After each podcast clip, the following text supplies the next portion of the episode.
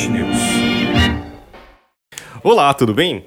Aqui é o podcast do Publish News e agora na Flip Diário. São três programas especiais e esse é o segundo programa. Que dia é hoje, Thalita? Hoje é quinta-feira, dia 27, segundo dia da nossa casa. É isso aí, estamos aqui em Paraty, cansados e felizes. É, é, todas as caras que eu encontro aqui são essas. E eu acho que é a festa mais legal. Não sei se, obviamente, acho que não é a maior, mas eu acho que é a mais legal, né? Eu acho a mais legal. Porque você esbarra em todo mundo, acho que esse ano todo mundo parece que tá aqui. Muito engraçado, eu vejo as pessoas na rua, se e aí assim, as pessoas falam, nossa, só olhei para você no momento que eu tirei o, o, o olho do chão, né? Porque ou você olha para baixo para você não cair nessas pedras.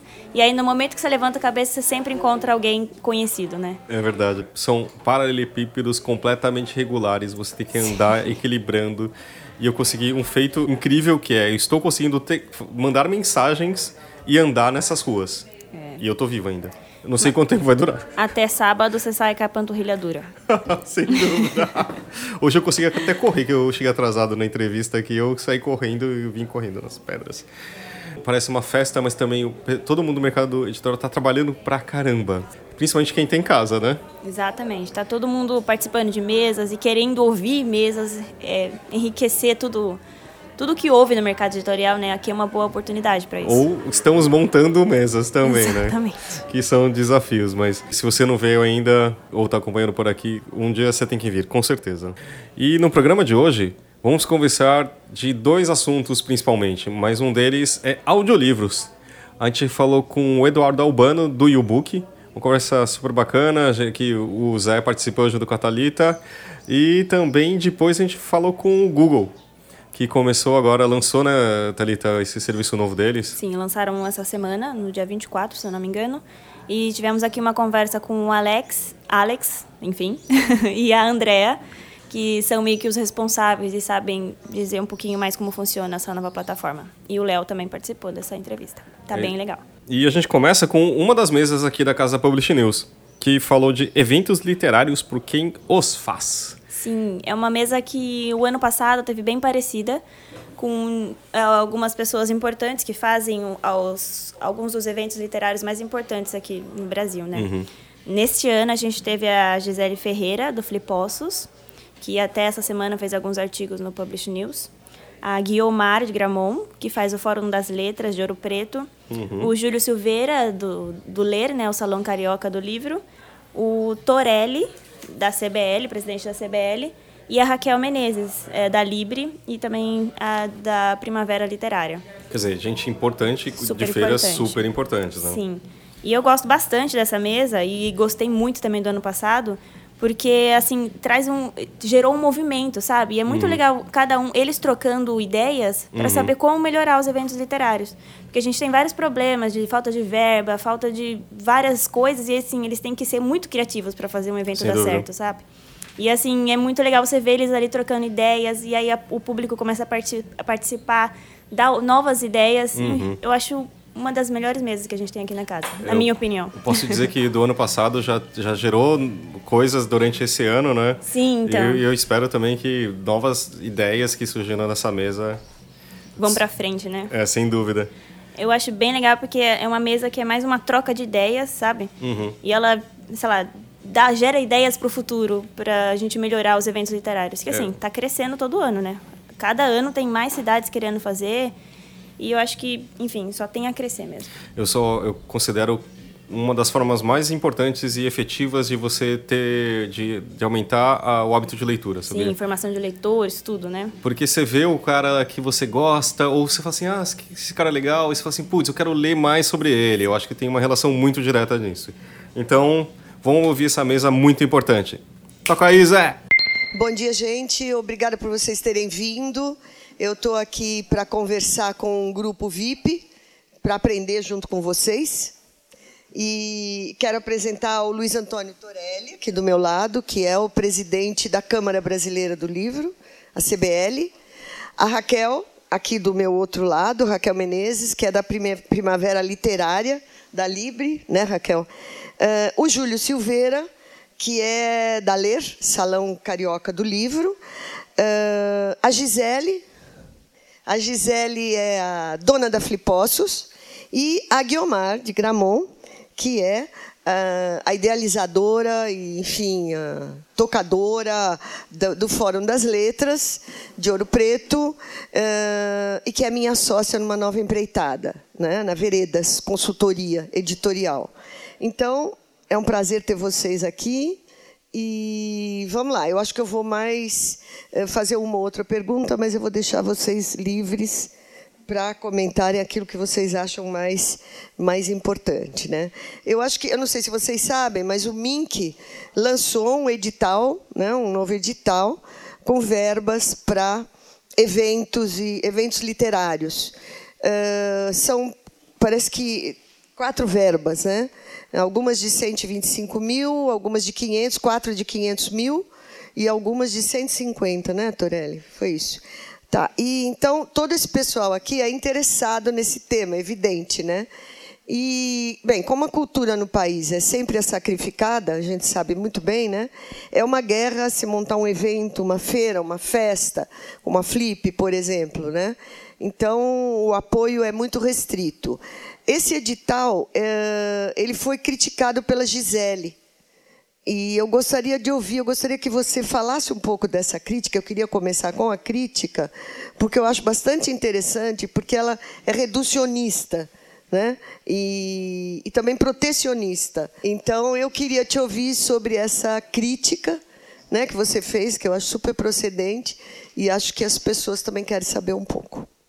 Obrigada pela referência, pela apresentação. Uma alegria estar compartilhando esse momento com esses amigos tão queridos aqui que lutam também pelo mesmo, pela mesma causa que eu. E todos vocês que estão aqui ouvindo também e querendo compartilhar com a gente esse momento super especial dessa troca, dessa energia super positiva que é que o livro, só o livro e a literatura são capazes de promover. Bem, em relação a esse edital, é, o meu questionamento, na verdade, é foi baseado uh, num, num, em processos que acontecem pessoalmente comigo e com outros é, promotores que eu tenho acompanhado, que são pessoas também de empresas privadas e que acabaram ficando excludentes desse, desse edital. Lógico que a gente tem que relevar e tem que. Uh, entender todo o processo e saber que existem leis e que, a princípio, essas leis deve, devem ser cumpridas. Né? A gente sabe que a gente está num país muito complexo e que muitas das vezes as leis não são cumpridas devidamente. Não por isso a gente não quer. É, é, ultrajar nenhuma lei, não é essa a intenção. A verdade é, é causar realmente uma reflexão é, no sentido de que no meu ponto de vista, as empresas que é, são aí caracterizadas como empresas sem fins lucrativos, elas normalmente já têm uma facilidade maior de captação de recursos. Não sei se vocês sabem, as leis de incentivo à cultura tanto municipal, estadual e federal, elas não garantem absolutamente nada e nenhuma segurança para nenhum promotor de evento para nenhum promotor de festas literárias, em absoluto. É um trabalho extremamente cruel, é, é difícil, é, é penoso. Uh, há que se ter muita dedicação, muito conhecimento, é, muita sola de sapato, é, muito amor e hum, muita vontade de continuar nesse caminho. Né? Então, em função também dessas dificuldades impostas pelas próprias condições de captação de recursos, porque infelizmente as empresas, grande parte delas, desconhecem completamente é, esse excelente instrumento de investimento eh, e de renúncia fiscal através é, de poder investir né, do, dos seus impostos em, em, em, eventos, em bons eventos culturais que realmente é, fazem uma diferença é, em toda a nossa comunidade, Brasil afora. É, não obstante a isso, nós também é, temos que fazer o trabalho que o MINC e que outras entidades às vezes não fazem, né, que é exatamente a orientação aos empresários de que isso é importante, de que isso é necessário, de que é, investir em cultura, fazendo uma renúncia fiscal, fazendo um investimento através das leis de incentivos, é, são, é, é, é um mecanismo legítimo, é um, é um mecanismo legal, sobretudo legal. Né? Muitas empresas não sabem que isso é legal. Então, assim, é um trabalho realmente muito, muito, muito árduo. Né? A gente ainda está caminhando a passos lentos, eu vejo nesse sentido. Né? Eu acho que o MINC ainda precisaria fazer um trabalho de formação, de orientação às empresas para que elas pudessem realmente entender e poder fazer isso. Né? Então, acho que esse já é uma, uma falha, vamos dizer assim, né, na, na, parte da orientação. Os contadores, como, como nós bem sabemos, também é, é uma outra ponta que não tem o menor conhecimento sobre a lei, as leis de incentivo. Então, a gente fica realmente muito engessado, muito engessado. E diante de tudo isso, eu questionei esse edital porque eu me senti excluída, né? Eu, por eu ser uma empresa privada, por que, que eu não poderia receber algum recurso? Óbvio que eu sei que esses recursos são através do Fundo Nacional da Cultura, que é dinheiro do governo e dinheiro do governo não pode ser repassado diretamente para a iniciativa privada. Isso é óbvio, eu sei disso né? mas não existe nenhum mecanismo, não existe nenhuma alternativa que nós poderíamos é, dialogar, conversar e chegar a esse ponto. Né? Como a gente bem sabe, hoje o Brasil tem mais de 300 feiras literárias que acontecem Brasil afora principalmente nas pequenas cidades, e, e, e, promotores que não têm a menor condição de realização. Né? É, então, por que não a gente mudar alguma coisa, a gente fazer alguma coisa no sentido de, é, de levantar mesmo essa bandeira, de questionar? Né? Eu acho que a, a gente já está num mercado realmente muito amplo. Né? Hoje, depois da Flip, né, que é o, sempre tenho muito respeito por ela e sempre a considero a mãe de todas, como de fato é. E, e, sempre que me refiro a, a, Flip, me refiro realmente como uma entidade assim que eu respeito muitíssimo, porque é através dela que vieram todas, inclusive a minha própria. Então, eu acho que se a gente não tiver esse olhar também para essas pessoas que, que estão é, de uma forma muito positiva, de uma forma muito idônea, de uma forma é, com, com, boas intenções de fazer um trabalho é, legítimo, realmente de valorização da literatura, de fomento e tudo mais, é, eu acho que essas, essas entidades também necessitariam ter esse apoio. Né? Então, qual foi a minha sugestão e o porquê que eu levantei isso? E talvez tenha errado simplesmente no, no ponto de, de questionar uh, a legitimidade do edital em relação à lei. Talvez a minha colocação nesse aspecto é que não tenha sido tão claro. Eu não estava criticando o MINC e, e, e, na verdade, estava fazendo uma, um levantamento de, de, uma, de uma questão em relação ao edital exclusivamente, não à entidade. Né? Muito pelo contrário, nós temos uma relação com o MINC de extrema é, transparência, um trabalho perfeito. Todos os nossos relatórios de prestação de contas são sempre bem aprovados e pontuados. Fazemos um trabalho realmente muito sério, né? Isso eu, é, eu falo assim bem tranquilamente, com, com bastante transparência. Então é, não foi uma crítica à entidade, foi uma colocação em relação ao edital.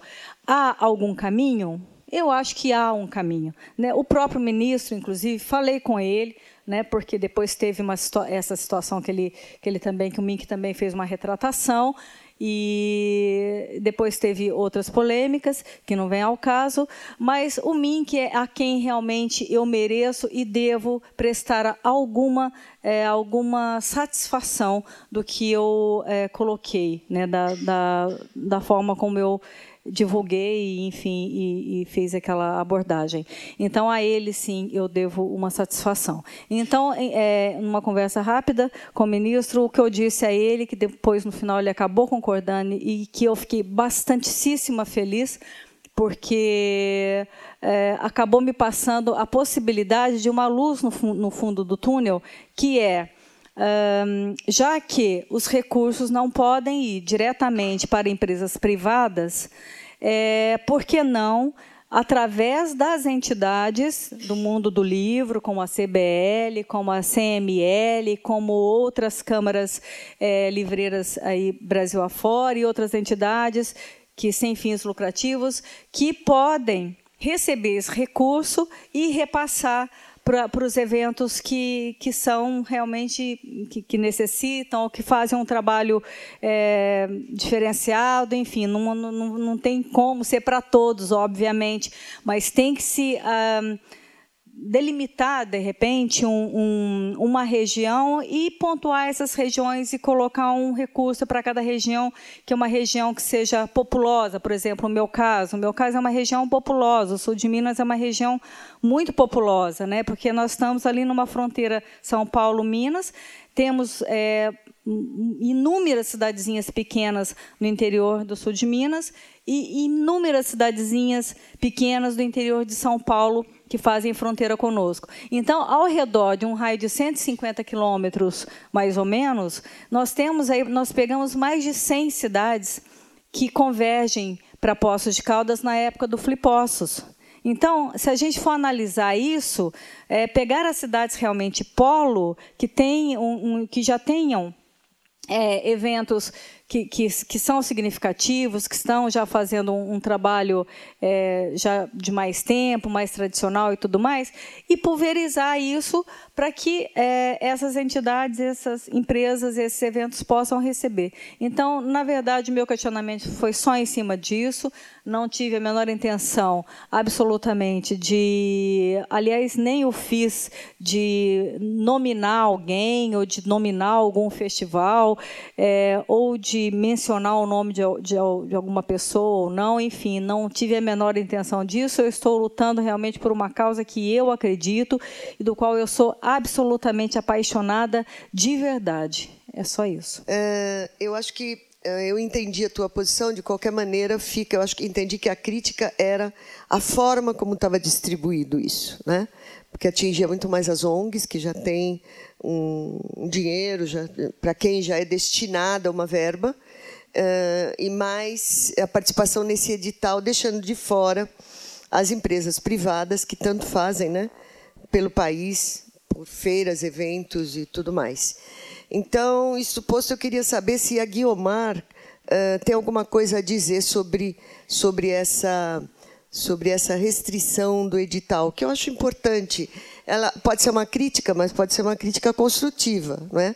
para que seja revista. Claro, quem está diretamente afetado é quem faz a crítica para que as coisas sejam mais melhor definidas. Então, eu queria ouvir da Guiomar uh, como é que isso te atinge e também ouvi um pouco, Guiomar, na verdade, quais são as delícias de se montar um evento desse e as dores, né? É, é complicado até eu falar é, dessa questão, né? Porque eu estou do outro lado mesmo, né? Assim, a Sandra me colocou aqui na berlinda. Porque a, a, eu faço um evento no âmbito de uma universidade pública, né? Que é a Universidade Federal de Ouro Preto. Então, eu, eu uso a fundação da universidade para fazer o evento.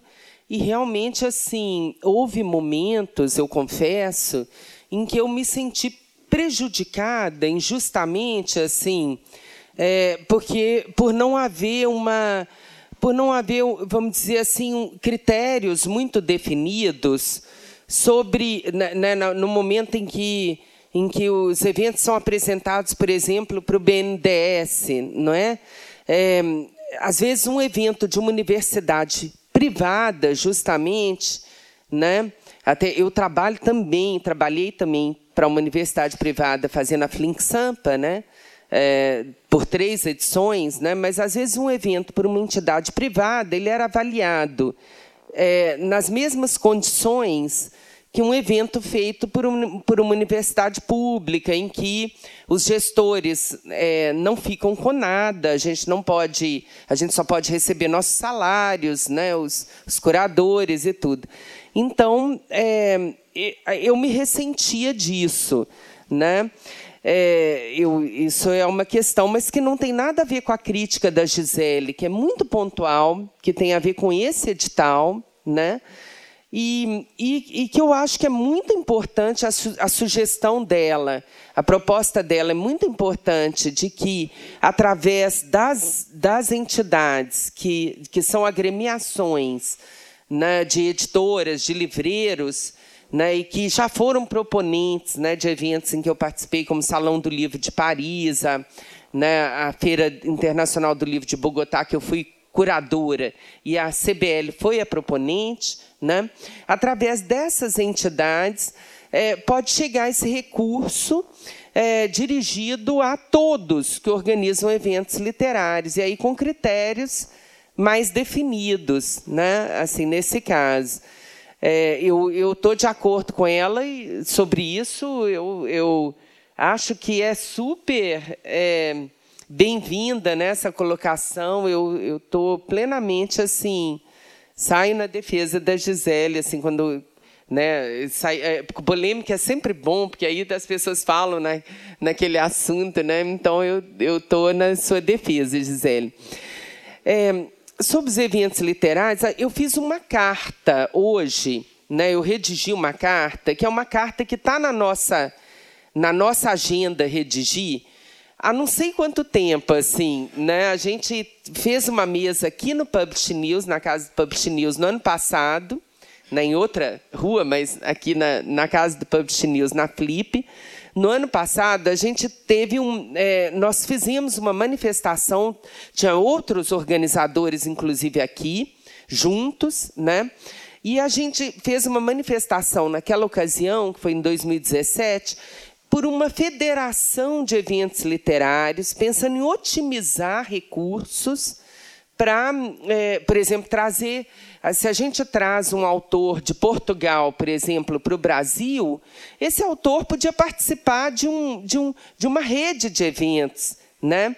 Então, essa federação visava otimizar recursos, ampliar o arco de participação, é, criar formas também da gente é, compartilhar experiências, né? Eu tenho experiências às vezes muito básicas que os outros também já têm. É, por exemplo, eu vi uma na, na Ler que eu achei maravilhosa, a questão do Uber, né?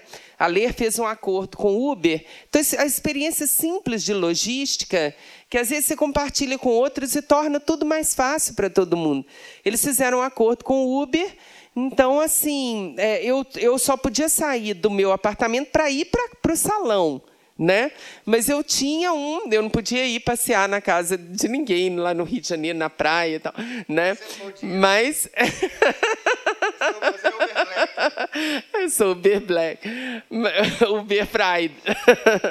Mas aí, é, é, mas, mas eles fizeram um acordo com o Uber em que eu podia ir no horário que eu quisesse, né? Eu, eu mesma chamava o meu carro, né? e aí eu chamava o Uber para ir no, no Salão Carioca do Livro, tinha uma, tinha uma cota, um limite, é, para poder chegar no salão na hora que eu quisesse. E evitava toda aquela loucura que a gente fica de é, né, o palestrante que, que você vai pegar em casa e que está na casa da vizinha, que né, demora a chegar, que não, não né, aquele rosário, às vezes, para pegar pessoas, a gente sofre muito com isso em Ouro Preto, que temos que pegar em confins pessoas, né? então tentar otimizar horários e um fica esperando o outro. Então, é, isso aí é uma, é um, foi uma solução maravilhosa. Né?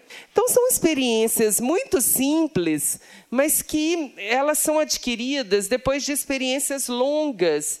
E falta um, uma entidade centralizadora que é, que ajude, né, que ajude a, a, nesse compartilhamento de experiência. Até eu e a Sandra estamos agora com uma consultoria. Até o meu desejo é muito de ajudar pessoas a, a a desenvolverem novos projetos mesmo, né? a partir dessas experiências que a gente adquiriu. Mas é, eu acho que, que isso poderia ser até uma, uma. poderia ter um setor na CBL que fizesse esse centralizasse isso, uma federação mesmo de eventos literários, em que a gente compartilhasse experiências. Né? É isso. Bom, então eu acho que a Guilmar lançou aí né, uma centralização, né, uma representatividade desse grupo. Eu brinquei com as delícias, porque a delícia é quando está tudo montado. Então, quando termina, você vai fazer avaliação, né? Então, eu acho que todo mundo entende a importância desses eventos, porque são eventos que levantam uh, o livro, né? O, o, o, foco é o livro, o foco é o leitor. Então, isso é uma maneira da gente distribuir uh, a leitura e o autor pelo Brasil todo, né? Então, quanto mais, melhor. Então, sim, eu acho que, no meu jeito de ver, é importante que o, o governo, o MINC, e, e se, se preocupe e aumente sempre essas verbas, porque não são festas propriamente ditas. Né? Essa aqui é uma festa literária, mas é uma festa que tem como objetivo o, o livro, né? É incentivar a leitura. Eu queria ouvir um pouco da Raquel, como é que isso bate em você, Raquel? Bem, primeiro, tá aqui. É um prazer dividir a mesa com vocês. É... Só voltando um pouquinho no, no, no texto da Gisele, a, a, única coisa que me preocupa é, nessas parcerias é que algumas vezes o que pode acontecer é o que a gente vem é o que a gente vê acontecendo com os editais, né? A minha área de atuação começou na universidade também. Então, vamos supor, aqueles editais de CNPq, o FAPERD, para realizar evento, é, não permite a, a, algumas coisas. Né? Você só pode contratar, é, você não pode comprar nada, você não pode contratar um coquetel para o evento, você não pode... É, tem uma série de limitações, você só pode realmente custear a passagem e a hospedagem dos autores, nem a alimentação dos autores durante o evento. E aí as universidades, porque querem é, fazer com e Guiomar sabe bem disso, como querem fazer com que o autor é, e o palestrante seja bem recebido, acaba de algum modo conseguindo, é, via alguma contratação, é, colocar aquilo que o CNPq não permite é, no evento. A mesma coisa com a Lei Rouanet, né? Dentro da planilha, várias coisas não são permitidas é, só pode alimentação, mas todos os eventos acabam tendo coquetel. Bem, por que, que eu estou dizendo isso? É que me preocupa se a gente tentar resolver a questão com as entidades é, ou as organizações fazendo a solicitação e um repasse. É, a minha, já que a gente está aqui para pensar a questão, eu acho que essa, a gente tem que pensar de um modo que seja bem efetivo, então talvez seja melhor que seja claro e ao invés de as organizações, é, talvez o que a gente devesse lutar em conjunto é, talvez ao invés das organizações sem fim lucrativo, sem fins lucrativos, tentarem é, fazer a, a captação, já ser permitido mesmo a captação das empresas privadas. É, só queria é, registrar, é, complementar e registrar, porque assim, para a gente não criar para daqui a cinco daqui a cinco anos ou dez anos a gente está com outro problema que é o número de instituições que fazem a solicitação do apoio e, e o repasse que é para as empresas privadas.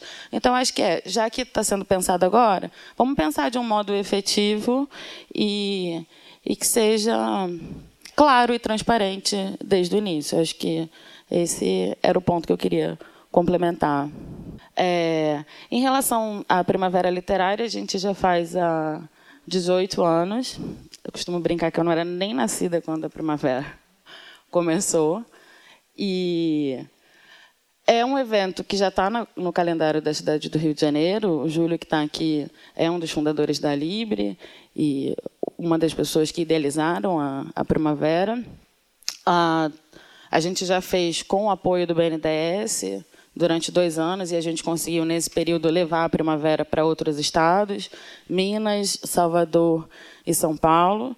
Foi com todas as dificuldades, inclusive da prestação de contas e, e todas que partilhamos e sabemos, é, foi importante para levar a bandeira da bibliodiversidade, levar os editores independentes a outros estados é, e sair um pouco do, do eixo Rio-São Paulo, para a gente foi muito bom, mas já tem dois anos que a gente não, como ninguém mais recebe esse apoio. E, e também, vocês sabem bem a situação do, do Estado do Rio de Janeiro, da cidade do Rio de Janeiro. O, a primavera do ano passado foi realizada sem nenhum apoio da prefeitura. Veja aqui a, a Catarina, a Simone estava aqui também, que são parceiras de anos da primavera, em que a gente fazia um trabalho que eu acho que é, eu gosto da primavera toda, claro, eu sou suspeita para dizer, mas eu gostava especificamente de um trabalho que a gente fazia com a Secretaria de Educação, que era receber os professores de sala de leitura e passar o dia inteiro com eles, é, oferecendo formação, é, bate-papo com autores, oficinas. É, e aí esses professores também recebiam voucher para compra do livro das, das editoras. E era ali aquele momento em que a gente percebia que a gente estava construindo mesmo para formação de leitor, porque a gente estava ajudando o professor da sala de leitura, que é quem vai ajudar na formação de leitor. Muito obrigada, acho super bem colocado, né? Porque a gente sabe que o problema não é só a escola, abrir escola, biblioteca, é profissionalizar o profissionalizar o professor, é treinar o professor, senão não melhora, né? Então, muito bacana. Júlio. Bom, é, obrigado, Raquel, pela lembrança. Na verdade, me forçou uma retrospectiva aqui. Eu já participei de muitos festivais literários. É, o primeiro foi na primavera de 2000, e, no milênio passado, talvez, 98, sei lá.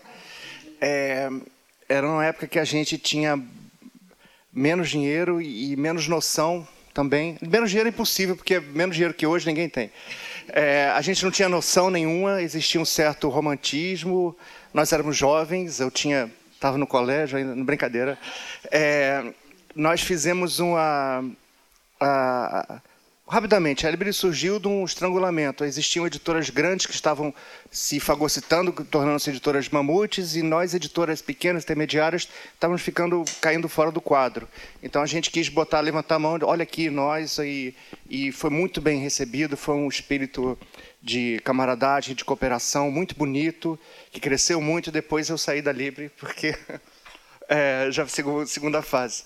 É, eu também fiz alguns eventos. É, esporádicos. Eu fiz um no Morro da Saúde, no Rio, que é morro, mas na verdade é uma comunidade histórica, um pouco parecida com Paraty, aliás, da mesma época de Paraty. E é um, era aos, é, ao pés desse morro onde foi Machado Assis nasceu, o samba criou. E foi, um, e foi um momento também muito bonito que a gente conseguiu sentir visivelmente a diferença. O morro estava fora do Rio, estava fora do mapa do Rio de Janeiro, e hoje em dia todo mundo reverencia, visita, tem negócios, e obviamente tudo está se perdendo, porque o Rio de Janeiro, etc. É, também.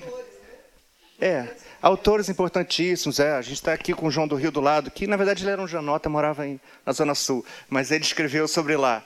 É, Lima Barreto também visitava lá. Enfim, outro lugar que foi um ponto nevrálgico do Rio, que a gente ajudou a, a trazer para a cena, foi a Lapa, que é uma confluência do Rio entre o centro, o norte e o sul, e também uma, um lugar de uma carga literária imensa, e que nós fizemos também um, um outro evento na base da Garra e Coragem, que chamava-se Lapa Lê, teve duas edições, e foi muito bacana. É, depois eu tive um upgrade de orçamento com a Ler, mas é um upgrade que dá para respirar, não é? Ninguém fica. Vocês sabem, todo mundo aqui, ninguém vai ficar rico fazendo festa literária.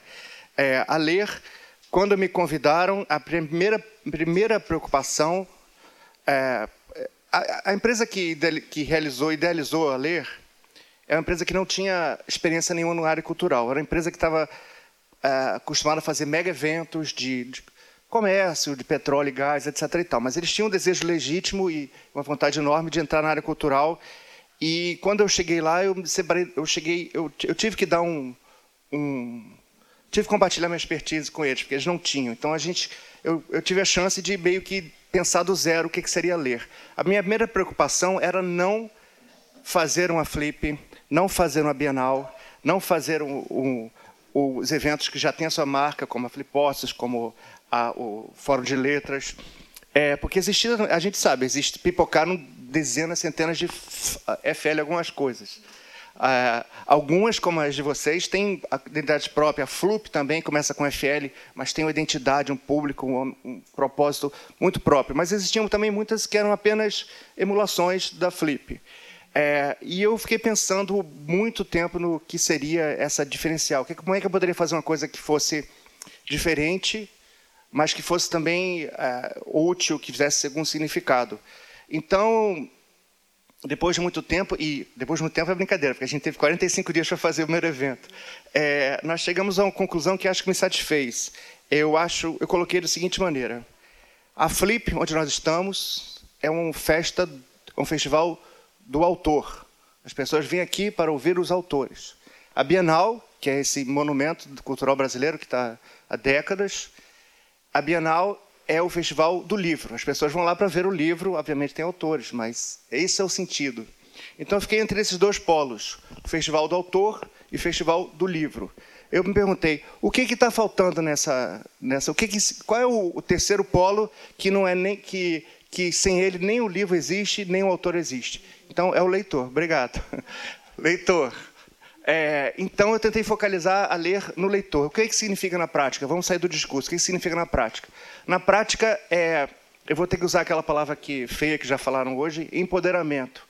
O que a gente quer muito na ler é que o leitor saia da condição de espectador ou de visitante. A gente, a gente tem a utopia de que nós não temos visitantes, nós temos participantes. O cara vai lá, assiste a palestra, para nós é participante. O que, que a gente faz? A gente oferece um contato muito mais íntimo com os autores, com os editores e as livrarias, e a gente oferece muitas oficinas. Então a gente quer que a pessoa entre lá, uma pessoa que nem gosta muito de ler, ah, vou fazer um programa, o que, é que tem para fazer, de graça, bonito, vai lá, e o cara se deslumbra com a coisa, e é assim que ele já foi meio é, inoculado com aquele vírus da curiosidade, chega um professor dele e fala: Vem cá, você já pensou em escrever? E botar assim. Aí chega um, um editor e fala: olha, você escreveu, a gente está procurando autores novos. E, e, ao mesmo tempo, a gente dá um banho de inspiração, não só com os autores falando, mas também com declamações, poesias, música, cinema, teatro. A gente quer que a pessoa saia eu não diria nem transformada, a pessoa saia transtornada da, da ler. Ela saia, mude o ângulo de vista. Porque hoje em dia, até com as redes sociais, que paradoxalmente é o meio de comunicação mais democrático e acessível que nós temos, paradoxalmente, nós estamos estreitando nossa perspectiva. As pessoas estão vendo cada vez mais só o seu ângulozinho, que é aquele ali.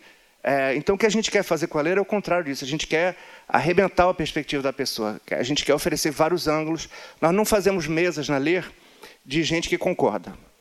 Porque você vai na mesa, a pessoa fala, eu acho isso, eu também, ah, que legal. Isso não muda nada na cabeça de ninguém. Você precisa criar um atrito. Você precisa... Cultura é atrito, eu acredito nisso. Então você tem perspectivas diferentes e a gente envolve muitas pessoas, que é sempre um risco, vocês sabem que sempre tem aquele maluco de palestra que fala, eu quero fazer uma colocação. Aí fica meia hora fazendo, ninguém sabe que pergunta é aquela. Mas isso não teve, nunca aconteceu na, na, na Ler. Essa é última edição, a gente teve momentos tensos, que teve uma mesa, assuntos tensos de ah, autores que são, que são apedrejados na rede social, mas estavam lá. E funcionou tudo bem. Teve momentos de choro também, foi, foi lindo. É, e eu estou com um desafio agora, vou até dividir com vocês, quem sabe vocês podem me ajudar.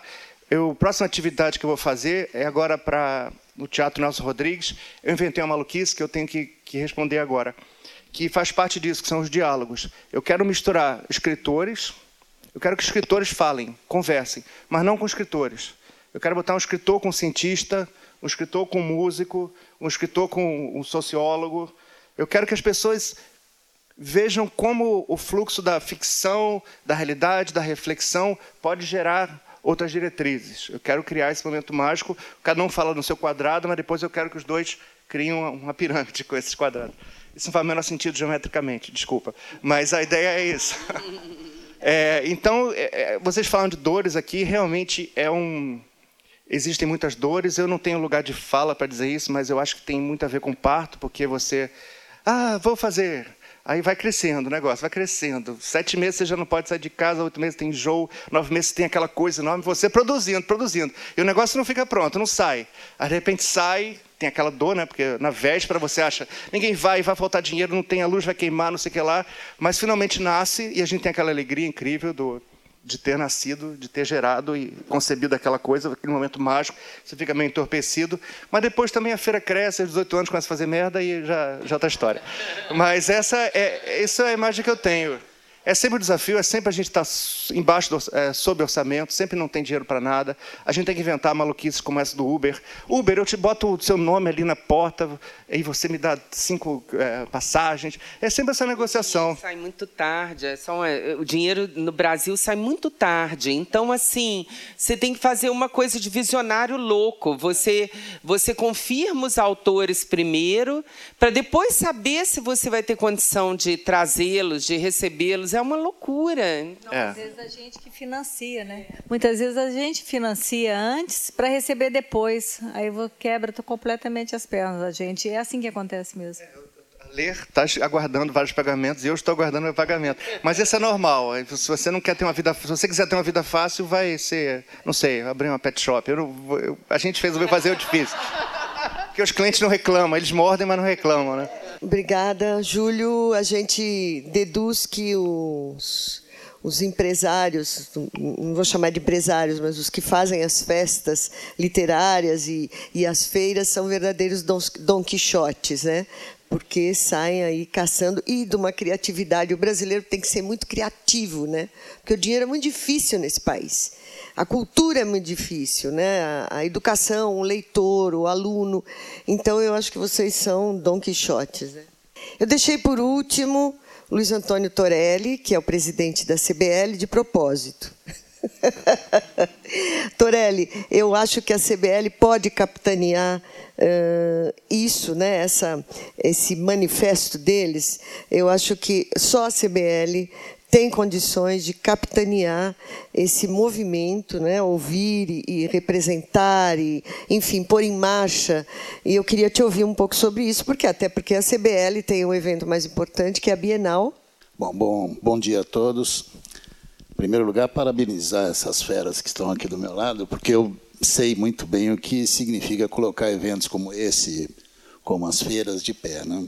É, concordo com tudo que foi colocado aqui, mas eu queria fazer um, um, um contraponto. Não, não, sei nem se a palavra é contraponto, mas eu, eu, a gente lá na Câmara briga quase que diariamente com uma série de assuntos. Né? Tudo cai na Câmara. Né? Ah, o fulano não pagou, a Câmara é acionada. É, ciclano fechou, a Câmara é acionada. Né? E então, é, o que, que a gente tem feito? Por exemplo, esse edital, Gisele, que você colocou, isso começou lá com o Roberto Freire. Né? Quando a gente levou isso, olha, vamos fazer mais feiras, mais eventos e tal. E o Roberto Freire comprou essa ideia com um tremendo entusiasmo. E a ideia era exatamente isso que vocês estão propondo: que a Câmara Brasileira do Livro recebesse esses recursos e fosse é, é, repassando né, esses, esses Exatamente, é que seria o, o, o, circuito de feira.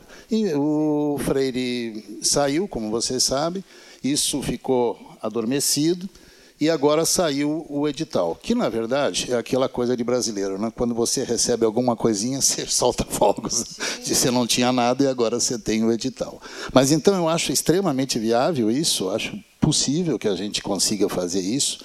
A Câmara, claro, tem um expertise nisso. A gente já fez isso com sucesso, Fernando, em Maringá, né? onde a Câmara foi o, a prefeitura tinha toda essa dificuldade de, de, de, de, dos repasses, tudo isso que você falou, pode pagar isso, não pode aquilo, uma papelada enorme depois que fecha o evento, você fica um tempo enorme para poder fazer. É, é, aquela burocracia do Brasil. Mas o que, que, eu, que, que eu queria ah, dizer com isso? Que eu acho que a gente tem que levar e, e, as coisas que a gente consegue em Brasília, a gente consegue nessa, nessa união. Né? É, quer dizer, a Câmara pode fazer a parte operacional, física e tudo mais, mas eu acho que isso aqui é muito importante quando você vai a Brasília. E você leva para Brasília, não adianta você só chegar lá e falar, olha, nós precisamos de dinheiro. Né? Não tenho dinheiro. Pronto, o, o, o, a, o diálogo acabou ali. Né? Mas quando você leva alguma coisa, como, por exemplo, é, é, essa questão de, de, desses grandes grupos, Petrobras, Caixa Econômica, é, Banco do Brasil, que eram os nossos grandes financiadores, né? É, não tem dinheiro, crise, lava-jato e tal, e A própria Bienal de São Paulo não tem também mais nenhum desses, desses grandes incentivadores.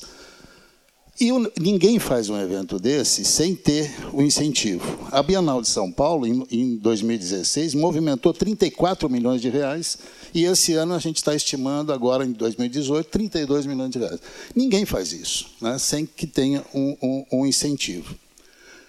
Aí, o, o que, que eu vejo? Né? Por exemplo, a Caixa Econômica Federal, que era um grande incentivador, principalmente na, na Lei Rouanet, não tem dinheiro, não tem dinheiro, não tem dinheiro, não tem um centavo. Não é que ele fala, não, eu, eu colocava um milhão, agora vou pôr 50 mil reais. Não, não tem. Aí você vai ver, a Caixa Econômica Federal está estampada nas camisetas dos times de futebol, do, do, do, do A lá, de 10 times de futebol, a Caixa Econômica está estampada no. no né? é, é, um dos maiores é, é incentivadores. Não tenho nada contra o futebol, adoro futebol Acho, inclusive, que esse dinheiro é mal empregado. Ele, esse dinheiro poderia estar indo para o futebol, desde que fosse para a formação de atletas. Né? Eu acho que isso sim. O Brasil é um, é, é, é um, produz atletas o tempo todo. Isso cai na mão desses empresários malucos né? e, e transforma esses meninos em um grande negócio. Né? E isso não fica no Brasil. Tanto é que todos os nossos times estão todos quebrados. Um outro caso, né? Esses times todos, esses 10 times que são financiados pela Caixa Econômica Federal, todos eles, todos eles devem impostos. Nenhum de nós aqui, se tiver 50 centavos de imposto devido, consegue o dinheiro. Esses caras todos estão devendo fundo de garantia e INSS é público, a imprensa toda hora divulga isso. E eles conseguem o dinheiro. Eles conseguem o dinheiro, não sei como. Não sou contra, como eu disse, mas eu acho que deveria ter, e aí é onde eu acho que nós deveríamos propor, é, é, que isso fosse mais equalizado. Quer dizer, eu não tenho, tudo bem, quer dar o dinheiro lá para o Corinthians, que está na Lava Jato, que está na Lava Jato. Né? Aliás, quase todos eles, os três últimos presidentes das confederações do Brasil, todos eles estão em cana, né? e eles continuam recebendo dinheiro, e nós aqui não recebemos 50 centavos. Então, tudo bem, quer dar lá, tem um milhão para gastar, vamos gastar 500 mil lá com os 10 time de futebol, mas vamos dar 500 mil aqui para esse pessoal que está fazendo, tentando fazer o livro, tentando formar leitor e tudo mais. Então é isso que eu, que eu gostaria, sabe? Da gente chegar lá, isso tem funcionado. Quando a gente chega em Brasília com uma coisa, olha, o problema é esse, né? E a gente tem, para vocês terem uma ideia, para vocês terem uma ideia, tem 600 projetos, Fernanda, lá em Brasília, que a gente monitora mais de 600 projetos que a gente monitora. As maiores maluquices que vocês possam imaginar. E a gente tem que ir a Brasília. Chegamos aí para Brasília duas, três vezes por semana, porque aí um deputado põe um negócio lá, você tem que sair correndo, porque o negócio, né, para não deixar isso vingar. E o que, que a gente tem percebido? Que quando a gente chega lá, levanta o problema, como esse agora, né?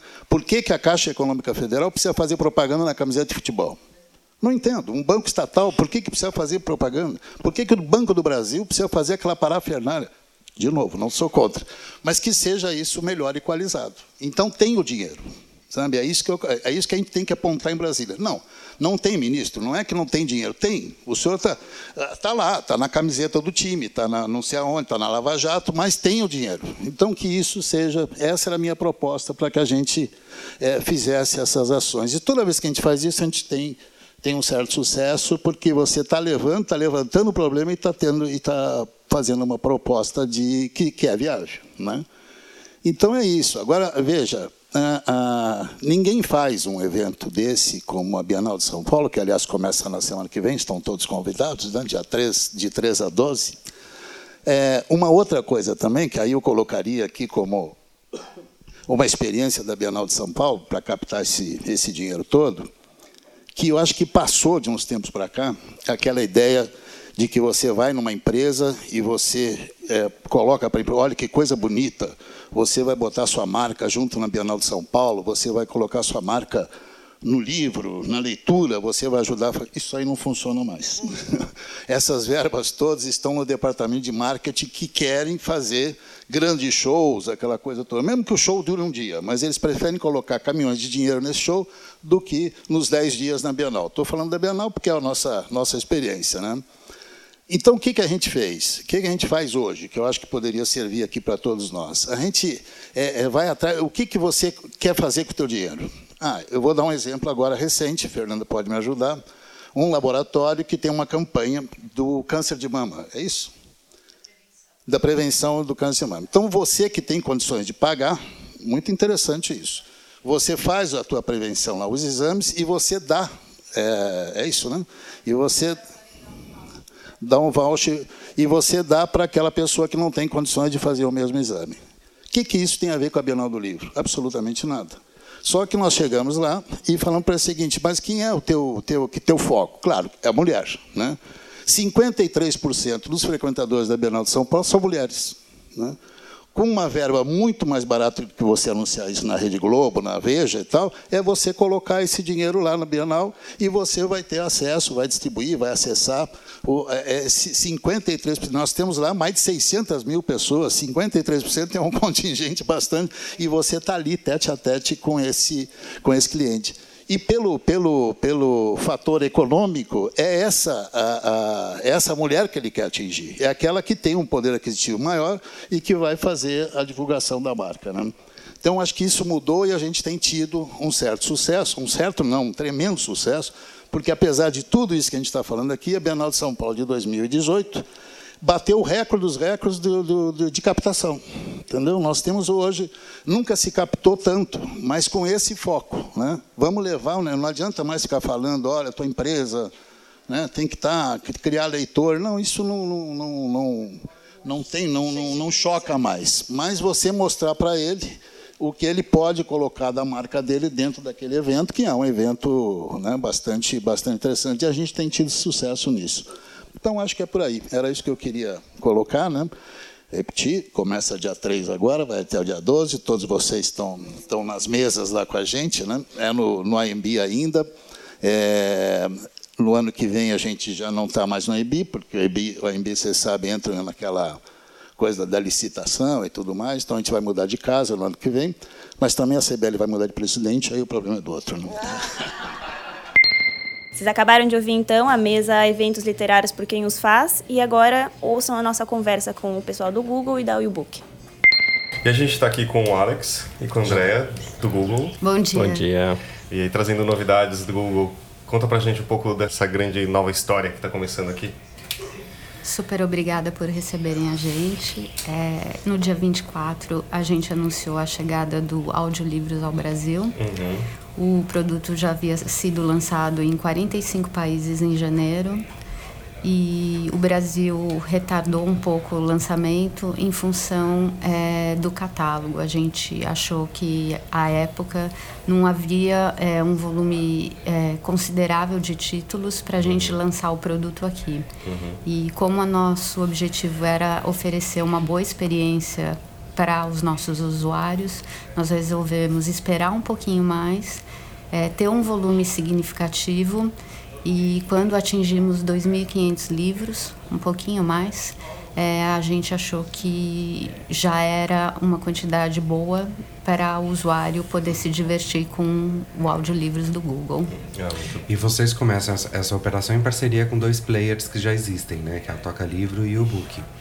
É, você podia falar um pouquinho, Alex, como é que é a, a relação com eles e, enfim, que, o que que eles entram nessa parceria, o que que vocês entram? Claro. É, bom, eles estão desde 2014, se não me falha a memória, trabalhando em audiolivros, né? Então eles eles são a referência, eles é, que é, começaram a produção assim num, num, volume mais expressivo e aí quando a gente é, estudou a entrada no mercado, obviamente que a gente esbarrou é, no nome deles, é, a gente abriu as portas e felizmente a gente conseguiu é, trabalhar um, um acordo para trazer o conteúdo deles para nossa plataforma. A gente está muito satisfeito com a parceria com eles. Desculpa. E eu queria saber, vocês esperaram seis meses para lançar isso, né? Mas vocês achavam que ia. Quanto tempo vocês tinham de base, assim, para esperar o catálogo crescer desse jeito? A gente, como toda plataforma que é muito nova, é difícil fazer previsões, né? Mas a gente viu que o mercado estava começando a se movimentar. É, acho que é, todos os players, é, os, as editoras perceberam que era um, um, formato novo que começava a decolar. fora do Brasil e que fatalmente chegaria aqui no Brasil, porque os brasileiros gostam muito de novidades tecnológicas. Então, eu acho que esse tempo foi o tempo para os produtores de conteúdo se darem conta de que é um produto novo, ainda está numa fase inicial, mas que tem uma carreira super promissora. Então, o futuro para o formato de audiolivros acho que é bastante promissor. Uma coisa que eu acho que é importante a gente falar é que o nosso audiolivros tem um modelinho é, um pouco diferente é, do que existe no mercado. A gente vende livros é, que a gente chama à la carte, ou seja, o usuário pode comprar livros é, individualmente, não precisa fazer uma assinatura e, e com isso ele pode escolher os livros da sua preferência, os títulos da sua preferência. Nesse momento, que é o momento do lançamento, a gente tem livros a menos de cinco reais, o que é espetacular. Atrai as pessoas. Né? Uhum. E, e, a gente tem sempre um, um, um buchicho no mercado, né? Do, do desembarque de, de plataformas internacionais uh, de audiolivros no Brasil. Né, que vão ser inevitavelmente concorrentes de vocês no futuro, no futuro que a gente acredita que seja breve. É, e isso a, gente, a, a aposta de, de, muitas editoras é que quando essas plataformas desembarcarem, como vocês já estão desembarcando agora, né, esse mercado é, tem um, um crescimento é, mais importante do que teve até agora. Vocês conseguem fazer uma previsão de como é que, é que vai ser daqui a pouco, daqui a seis meses? Vocês acham que vocês vão chegar de 2.500 títulos a quantos? Vocês têm uma previsão disso? Como eu acabei de falar, eu acho que é difícil fazer qualquer previsão. É, mas é, eu, a gente sentiu logo depois do anúncio do lançamento de audiolivros que as editoras é, ficaram muito interessadas. Elas nos contactaram, querem participar dessa iniciativa, querem colocar conteúdo dentro de audiolivros. Então, eu acho que a gente teve uma espera de seis meses, mas eu acho que os próximos seis meses é, eles vão andar mais rápido, uhum. porque eu acho que é um formato que vai se mostrar realmente é, promissor e fica mais fácil com isso de os produtores de conteúdo fazerem o investimento necessário para disponibilizar esse tipo de conteúdo. E o audiolivros entra como na, na estratégia do Google? Uh, dentro de mídia, publishing, como que vocês podem identificar isso? Junto com o e-book, por exemplo, que, como, por que, que o Google investiu tão fortemente e lançou em tanta, tantos lugares e agora no Brasil? É, dentro da Play Store a gente oferece uma série de produtos. Uhum. A gente tem aplicativos, a gente tem filmes, a gente tem é, música, é, a gente tinha os e-books, como você uhum. falou, e é natural que a gente evolua e a gente passe a atender a demanda do mercado. Então, por isso que a gente disponibilizou audiobooks. A gente acredita que com a vida maluca que todo mundo leva, sem uhum. tempo para ler, e pelo menos é a desculpa que todo mundo dá, né? é, com a vida corrida, tendo que fazer um milhão de coisas ao mesmo tempo, o formato de áudio é, vai facilitar porque as pessoas podem ouvir um livro enquanto elas estão no trânsito, uhum. elas podem ouvir um livro enquanto elas estão cozinhando, é, elas otimizam o tempo e consomem um produto que elas querem consumir. Uhum. E eu acho que facilita muito. E além disso, por exemplo, se eu acordo de manhã, começo a ler o meu livrinho no computador, só uhum. que eu tenho que sair para o trabalho, eu posso continuar ouvindo o meu livro no carro. Então, uhum. não preciso interromper, eu não preciso perder o fio da meada. Eu vou sempre ter esse ah. conteúdo me acompanhando onde quer que eu vá. Entendi. E como o Publishing News a gente fala diretamente com editores, né? É... Eu queria saber se, se, vocês puderem falar um pouquinho de como é que é feita a remuneração para esses editores, né? É... Que vantagem Maria leva, é, sendo eu um editor, que vantagem eu vou levar em, em, em entrar nessa brincadeira com vocês? Os Detalhes das negociações a gente não pode abrir, até em respeito aos nossos parceiros. Acho que eles não gostariam de ter isso revelado. É, o que a gente pode falar é que é muito é, gratificante a parceria que a gente tem com as editoras e com os agregadores. a gente trabalha muito próximo, a gente tenta conciliar os interesses sempre que possível. É, eu acho que as duas partes estão querendo o mesmo objetivo, que é divulgar esse novo formato e fazer com que as pessoas, entre aspas, leiam mais uhum. ou ouçam mais livros. Então, eu acho que são do, duas partes trabalhando para o mesmo objetivo. E você já tem um balanço de como é que foi a ação desse, desses seis meses é, lá fora? Você tem alguns números para apresentar para a gente? É, ainda não, mas eu tenho alguns números que são dos Estados Unidos que são bastante interessantes. É, por exemplo, a venda de audiobooks em 2017 é, subiu 23% nos Estados Unidos que é um crescimento bastante Isso considerável. Só na plataforma de vocês ou no mercado em geral? No mercado tá. em geral, tá? Tudo bem, é um mercado que já está um pouquinho mais avançado que o nosso, mas por aí a gente pode começar a tirar uma ideia de como esse mercado deve reagir aqui no Brasil também, tá? É, então, as vendas de audiobooks cresceram mais de 20% em 2016, ou seja, é, está vindo no movimento que é constante de crescimento e bastante acelerado, tá? Então eu acho interessante. E interessante também que a gente vê é, personalidades, atores, atrizes é, narrando títulos. Então eu acho que isso ajuda a atrair um público também que talvez não se interessasse tanto pelo, pelo por literatura então eu acho que a gente tem várias maneiras de capturar novos leitores, se é que a gente pode chamar assim, né? Uhum. É, leitores ouvintes, né? Leitores ouvintes. ouvintes leitores. A gente vai ter que inventar um nome para esse público. E, e aqui no Brasil, por exemplo, a gente tem narradores como o Arthur Chechel, o Antônio Fagundes, o Paulo Betti. Então é interessante, muitas vezes o próprio autor narra o seu livro, uhum. que na minha opinião é o ideal. É o mais, é o mais interessante. Porque nada melhor do que a própria fonte falando pra gente o que ela pensa, como ela vê o mundo. Então é bacana. É. E a gente está na Flip aqui. O que, que vocês estão achando da festa? Ah, tá super bacana. É, eu cheguei ontem.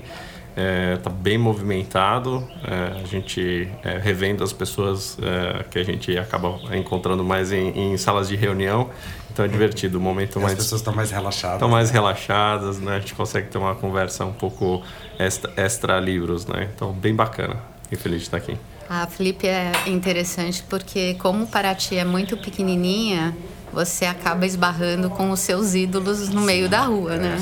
Aquelas pessoas que você teve na sua cabeceira por muitos anos, ou na sua estante de livros. Ou no você... seu fone de ouvido. Ou agora. no seu fone de ouvido, exatamente. Você acaba encontrando com ela na rua. Então é, é muito interessante. Eu tenho visto palestras muito legais. Acabei de sair da, do Rui Castro, que foi uma homenagem ao Carlos Heitor Coni. Uhum a esposa do Coni estava também presente, então foi emocionante. E lembrando, Fábio, que a Andrea participa conosco do Interlivro, que é na, no dia 2, no próximo dia 2, quinta-feira, é, que antecede a abertura da Bienal. Uhum. Ela vai estar lá junto com o Toca Livro e o Book também para discutir, debater e, e, e, a gente entender um pouco aí qual vai ser o futuro do, do audiolivro no Brasil. Ah, eu conheço essa mesa. Mediação sua, né? É, é verdade. eu, eu, desculpa uma curiosidade agora. Uh, a gente sabe que Google é, é, enorme, né? Tem, tem várias áreas, etc. É, vocês conseguem uh, ter vantagem, acesso a alguma coisa para ajudar a ter essa, alcançar esses novos leitores, ajudar vocês nessas áreas? Digamos assim, com as informações e, e, quanto a quantidade de usuários, por exemplo, no Brasil, uh, que vocês têm acesso de, de, de, forma, de formas diferentes pelo Gmail, pelo, pela busca, etc., YouTube. Vocês conseguem ter uma integração interna desse com tipo? Com certeza. Todo mundo que usa as plataformas do Google é, vai poder acessar os livros.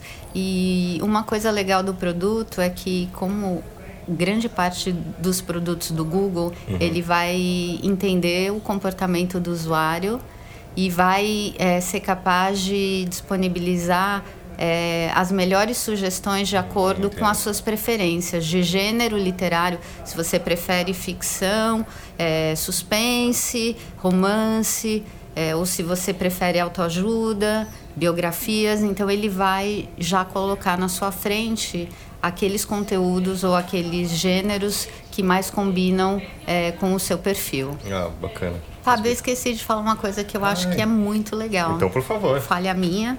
É, o, o, nosso audiolivros tem uma funcionalidade que uhum. chama Biblioteca da Família.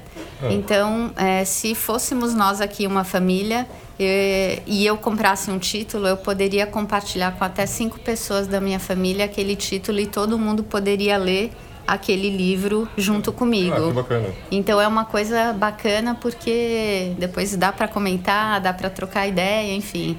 É... Eu faço isso em casa, que quando a gente vai viajar, uh, a gente coloca um audiolivro para estrada, sabe? Então a gente fica ouvindo, a gente tá ouvindo inclusive do Chechel, da a, a, a, história da Hebe, né? Uhum, a biografia da Hebe. Então, a gente tem, viu? Ah, eu, sei, eu vi, eu vi, eu vi já Tá ali, tá em promoção, inclusive. Mas aí, Mas eu acho muito legal também, porque é, é uma coisa que você pode compartilhar, né? Então a gente tá, tipo, sei lá, você pega uma hora de estrada, se aproveita e já ouvindo aquele conteúdo que é muito bacana. E ainda mais com essa funcionalidade, ainda melhor. Fico super feliz de saber que você é um usuário, um, é, como você chamou, Léo? É um leitor, um leitor ouvinte. ouvinte.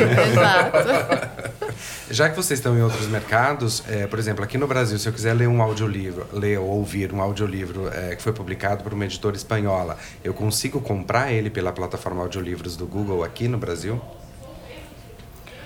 É, isso é uma. É, quem define isso é a, é a, editora, né? Que, que detém os, os direitos sobre o audiolivro. Ela define, até com base no contrato que ela tem, seja com o autor é, ou com quem, quem quer que seja, se aquele conteúdo pode ser vendido em outros territórios. Então, se estiver habilitado é, para ser vendido no Brasil, ela, a pessoa vai conseguir. Via de regra, as editoras habilitam o mundo inteiro é, porque isso também é uma oportunidade para as editoras aqui do Brasil, que a gente fez para parceria, né? Elas conseguem é, vender uh, no mundo inteiro. Então, duas vias, né? Exatamente, exatamente. Mas atualmente se sabe dizer em outras línguas também a, a disponibilidade de títulos aqui no, no Brasil?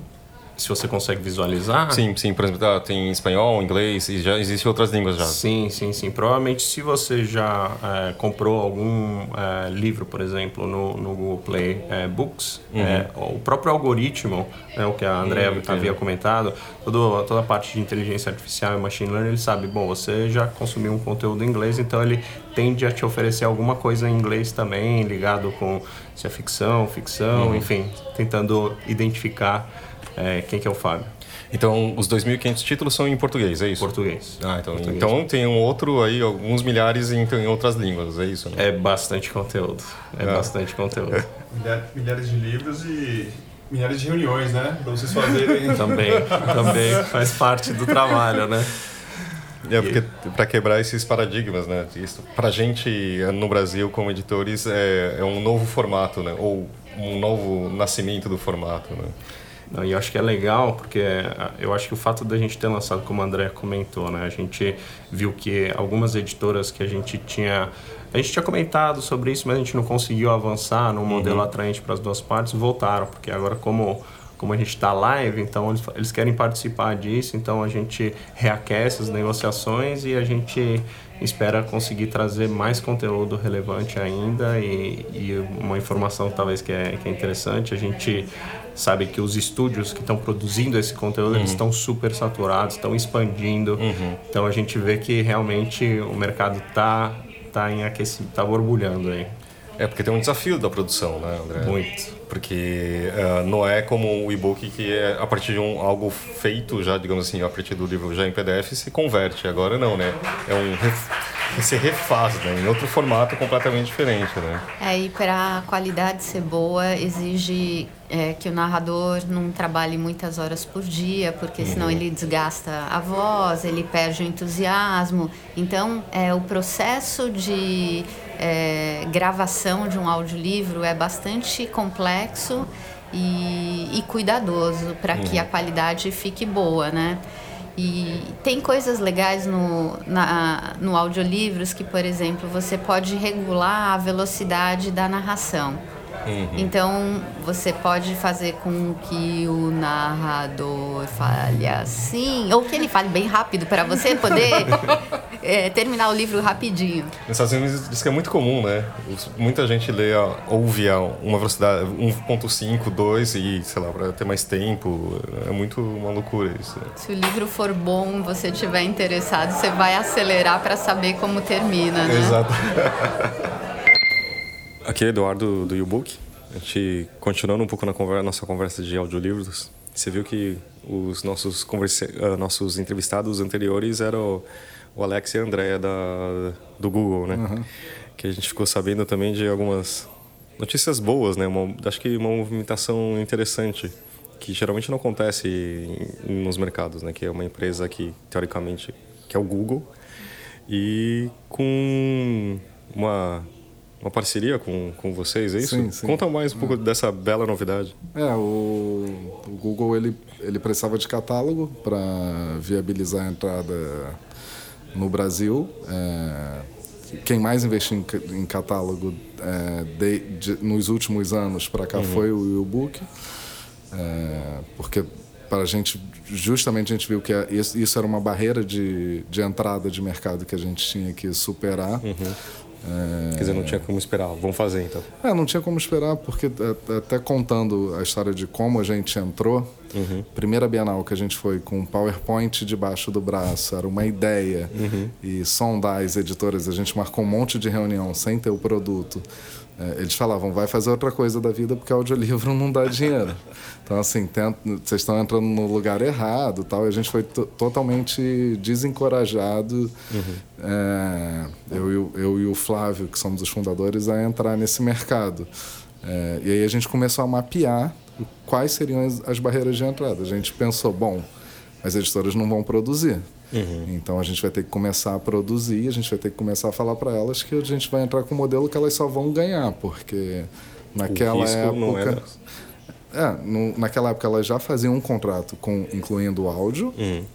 mas não usavam. Porque já estava acontecendo lá fora, então. É, então uhum. aí a gente começou a falar: olha, você já tem um contrato, você já tem a faca e o queijo na mão. Uhum. Deixa que eu invisto para você e ainda te dou dinheiro. Esse que foi. Não, ouvindo assim não parece ruim, não. É, pois é. Mas teve, a gente teve muita resistência, lógico, a gente sabe que é um mercado conservador. Teve muita uhum. editora esperando para ver o que ia acontecer e naquela época ainda não estava tão em alta assim. Aqui, é. Só um parênteses histórico é que acho que teve um momento anterior que foi, foi investido para produzir CD. Sim. Isso na época que Sim. não existia o, o, digital, né? E muita gente quebrou a cara ou acabou, acabou não virando essa parte, né? É, o CD morreu. Faz né? um tempinho. Não, bem. então, mas é, combinou, combinou. Eu acho que o CD não foi o audiolivro só que morreu, foi que o CD morreu. A, mídia, né? A, a mídia. Uhum. E não era amigável. Então você imagina um audiolivro com vários CDs, aí você está no carro, você deu pause lá, parou de ouvir. Você quer continuar ouvindo em casa, qual CD que você parou qual e minuto? qual parte, qual minuto. é, então, a gente viu que eu, na época que a gente entrou em 2013, estava tendo uma mudança na, no, na tecnologia toda em si. Por quê? Porque as, os celulares, as telas estavam aumentando, os pacotes de internet estavam mais ficando mais acessíveis naquela época, tinha muito incentivo. E acho que começou o streaming de música também por aí, não? Começou o streaming de música e o streaming de vídeo, por assinatura, que a gente viu, olha, o modelo ao, ao You Can Eat, a gente olhou, uhum. o brasileiro gostou disso daí, a gente tem que a gente tem uhum. que ir, tem que buscar esse modelo. E isso foi uma grande resistência também. Mas a gente batalhou muito é, nesse mercado. A gente insistiu muito com as editoras e, e, a gente vê que o modelo que aumenta o consumo, que cria engajamento, é, na nossa percepção, e a gente atrela o sucesso do e-book a isso, porque a gente consegue entregar é, recorrência para as editoras, a gente consegue. O Google ele entrou num modelo de venda avulsa. Uhum. Mas o Google é o Google. O Google tem mídia pra caramba. Uma startup que Ele tem é que... a própria mídia. É, startup que tem que investir em mídia todo mês para conseguir para conseguir fazer uma venda nova de livro uhum. ia ser muito complicado. Então a gente falou, não, a gente uhum. tem que trazer o cliente e fazer ele usar.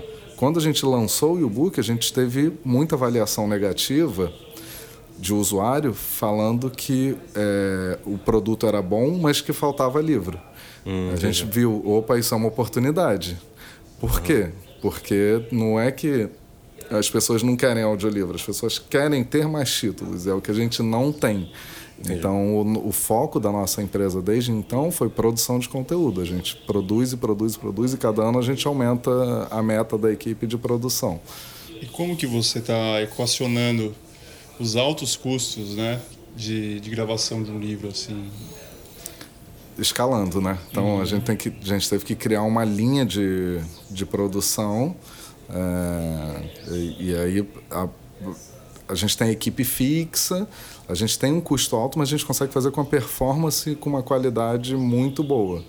É, hoje a gente está indo para oito estúdios assim nossos e a gente ainda terceiriza muito em São Paulo, no Rio, uhum. é, no, em Porto Alegre para diversificar sotaque também.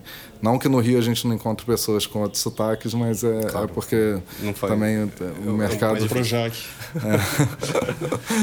É. é porque imaginar também que se a gente está falando de 2013, a quantidade de pessoas que estúdios que faziam audiolivro era ínfima, né? Se existiam. É, né? tem estúdios de música tentando fazer audiolivro, mas o audiolivro ele é muito mais difícil de fazer. Específico, né? Específico, porque o, às vezes você chega num estúdio maravilhoso, grande, que cabe uma banda dentro, uhum.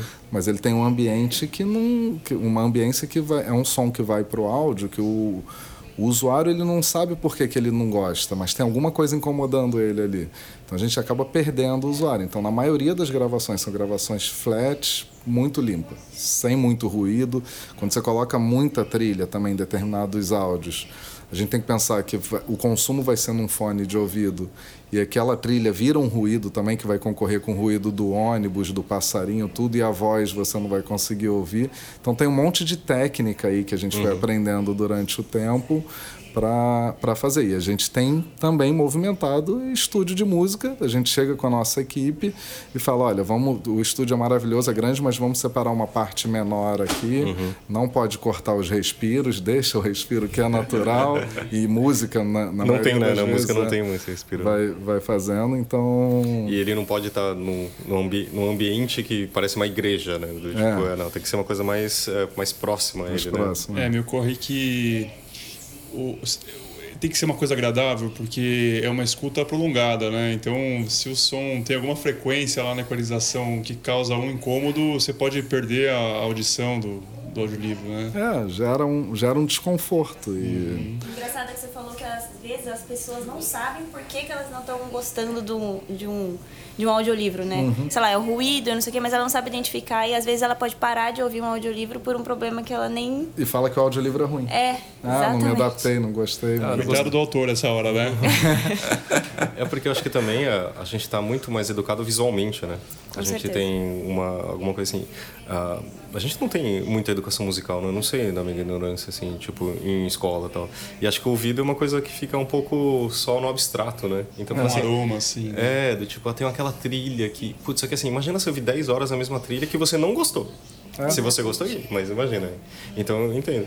E a questão da voz, eu acho que de encaixe, a gente conversou já em vários momentos isso, mas se não tiver o encaixe, porque acho que na nossa cabeça, quando você lê, todo mundo lê um livro normalmente, você tem uma voz na cabeça, não tem?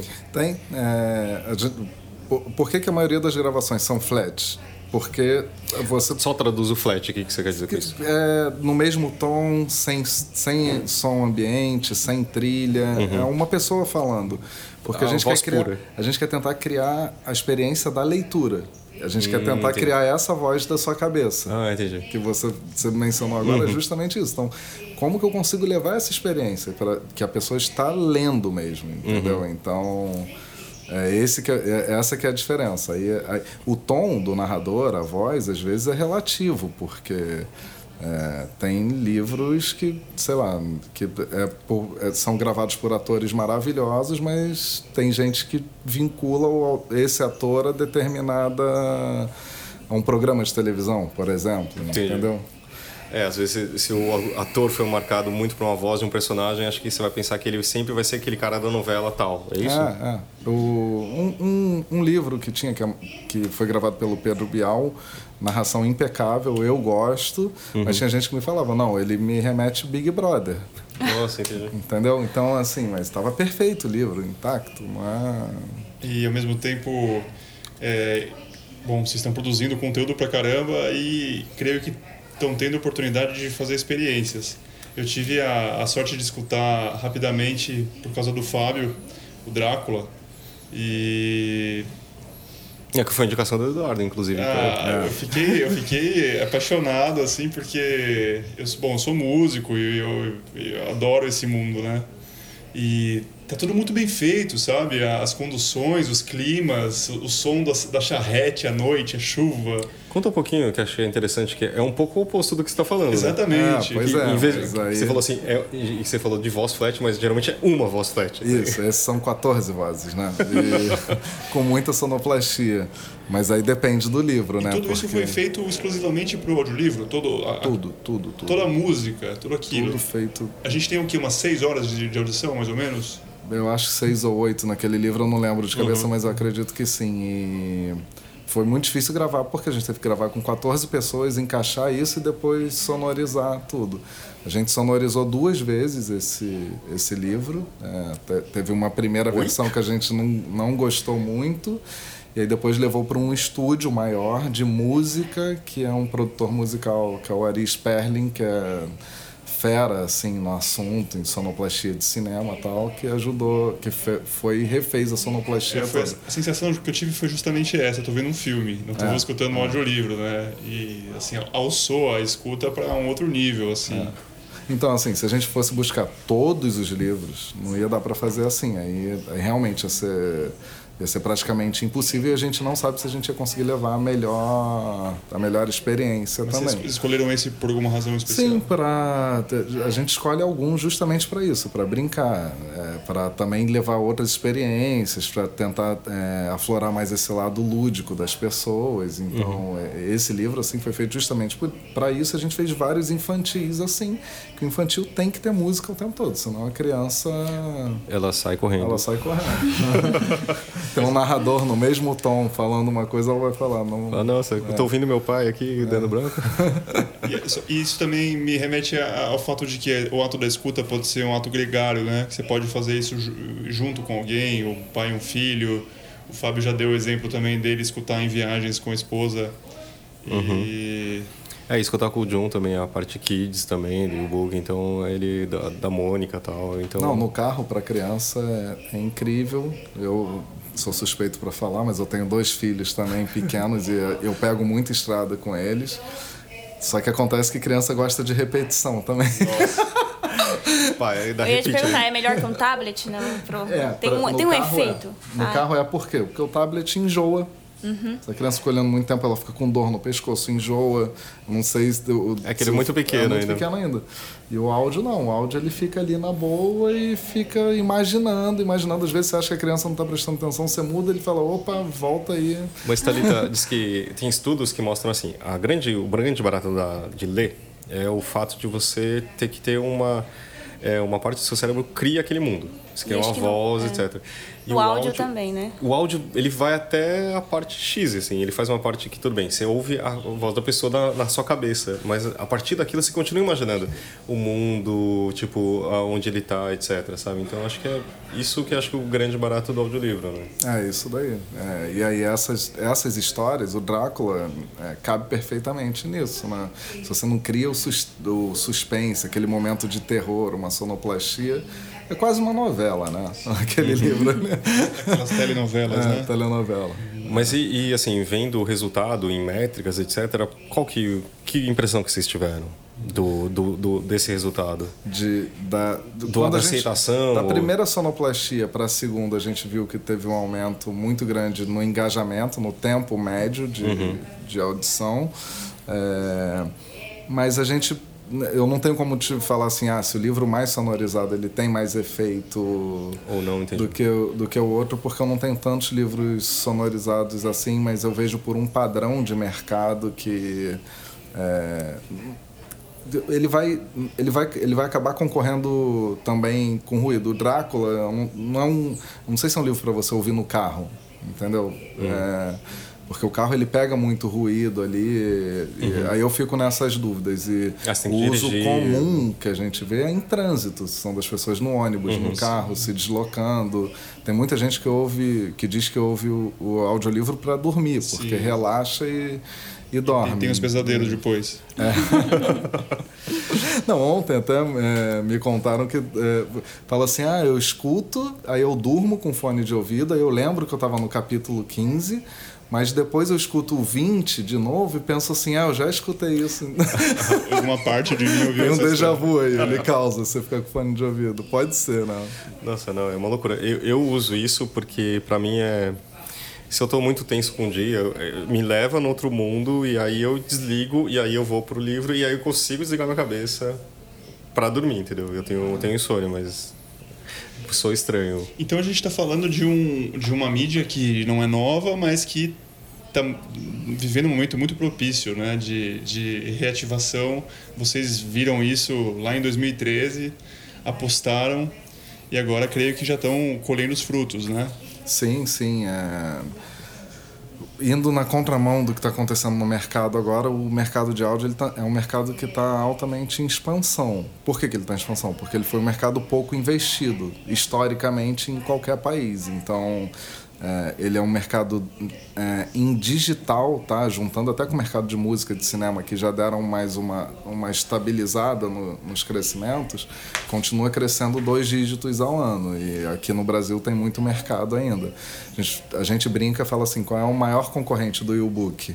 Hoje no Brasil a gente fala falta de hábito das pessoas, porque tipo, tem mercado para entrar player grande tudo, mas é, tem que ter o hábito também. A gente está tá nesse momento de construção. Para fazer o hábito, vamos fazer o trabalho direitinho, vamos fazer um áudio legal, tal, senão a gente assusta e fica um efeito contrário. E se permite essas é. experiências todas que você é. falou, de, de produzir um livro com sonoplastia, outro mais mais objetivo, né? É, e até como foi mencionado no início aqui, do Google acreditar na nossa produção uhum. e chamar para fazer uma parceria nisso, porque é, isso gera, isso dá um padrão de qualidade no que a gente está fazendo. Né? A gente até comentou nessa conversa com eles que pode se surgir uma novo, um novo tipo de, leitor, como diz o Fábio, entre aspas, né? Porque pode Do ser ouvinte leitor. Né? Ouvinte né? leitor, talvez uma pessoa que não tenha lido livros e que, que mas que gosta de ouvir histórias, né? É, eu acho que para o autor o importante é entregar o conteúdo, né? Uhum, Independe uhum. do meio que ele está recebendo. É... Então, assim, o cara que nunca abriu um livro. É algum milionário chegando para ti, gente, desculpa. É. cara que nunca abriu um livro, você vai dar um livro na mão dele, ele não vai abrir o livro. Uhum. Agora, você pode tentar ver assim, não, ele usa fone de ouvido, eu vou tentar entregar naquele fone ali. Ou, ah, ele está o tempo todo olhando para o celular.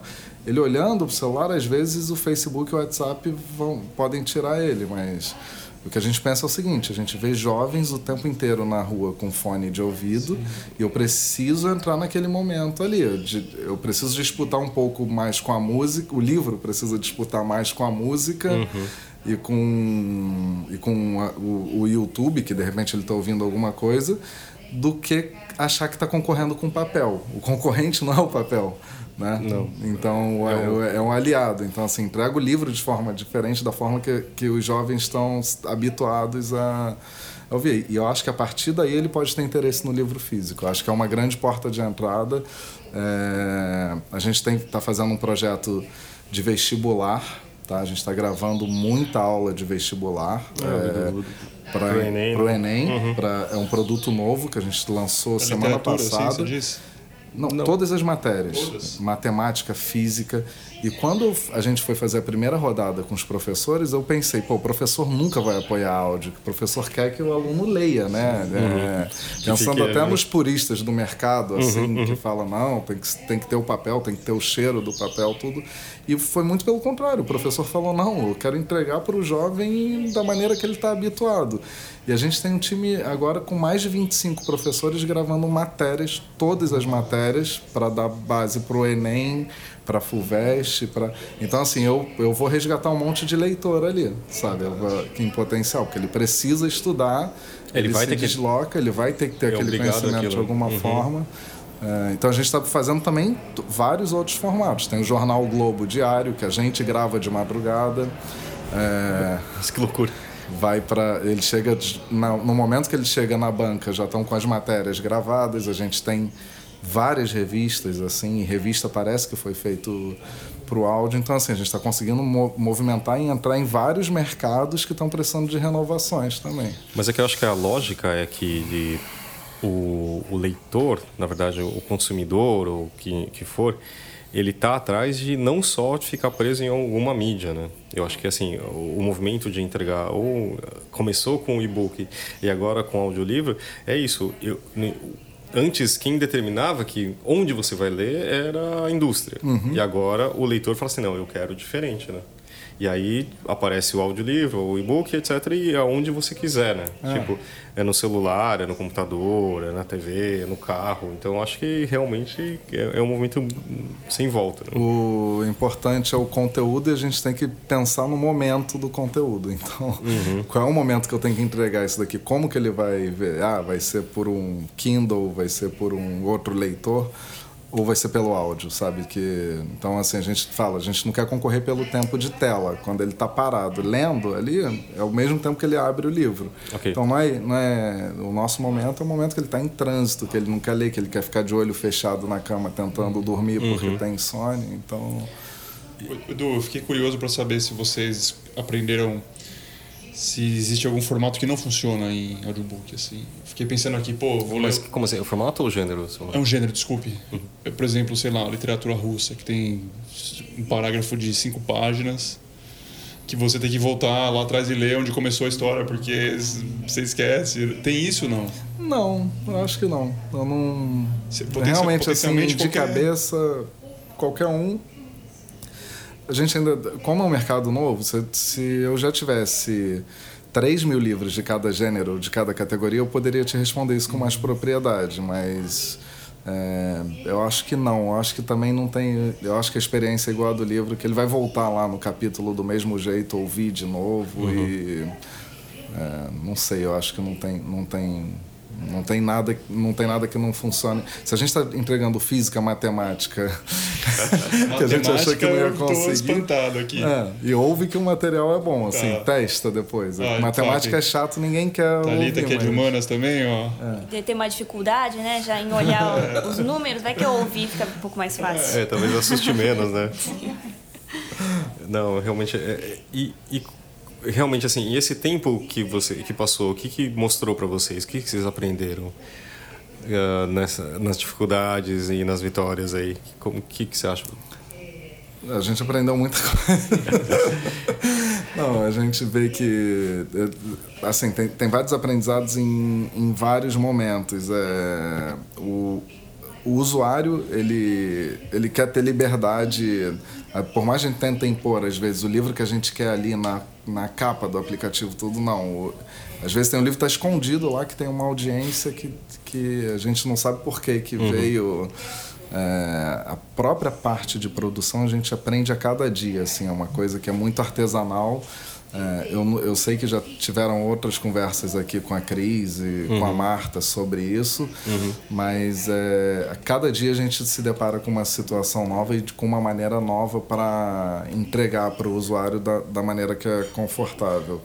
É, e, o, e o bom é que o mercado está precisando de alternativas agora. Então, além do mercado de audiolivros estar é, tá num momento favorável, eu acho que o mercado todo de livros está aprendendo que tem que buscar outras alternativas e isso acaba beneficiando novas mídias. É. Está num momento de aprendizado geral, assim, de é, todo não mundo. Não só né? nos livros, né? Digamos assim. Então fala qual que foi o maior acerto. Eu acho que, que foi o modelo de assinatura. Que, foi, que eu achei que não ia ser. As editoras não iam topar, elas toparam, e a gente viu que é, a gente repetiu de, outras, de, de, outros mercados, a gente repetiu o mesmo modelo. Até o, o Microsoft Office hoje é por assinatura, ou serviços de. Uhum. qualquer software hoje, a maioria está tá indo para assinatura. A gente viu, não, o que funciona é a recorrência e você dá liberdade para o usuário, deixa ele pagar um valor fixo, ele tem a liberdade de ouvir o que ele quer. Eu acho que isso funciona muito bem é ainda um ponto polêmico para as editoras. Uhum como foram para as editoras de música num, num, passado breve, mas ganhou muita escala a música porque também o CD parou de vender. As editoras tiveram uma uhum. época muito ruim de venda de CD. E hoje o Spotify, o Deezer, eles estão levando receitas altíssimas uhum. é, para as editoras. Foi, foi uma reinvenção. Eu não sei se esse é um modelo certo para ficar, mas acho que a gente acertou muito nisso, de, de insistir nesse modelo comercial.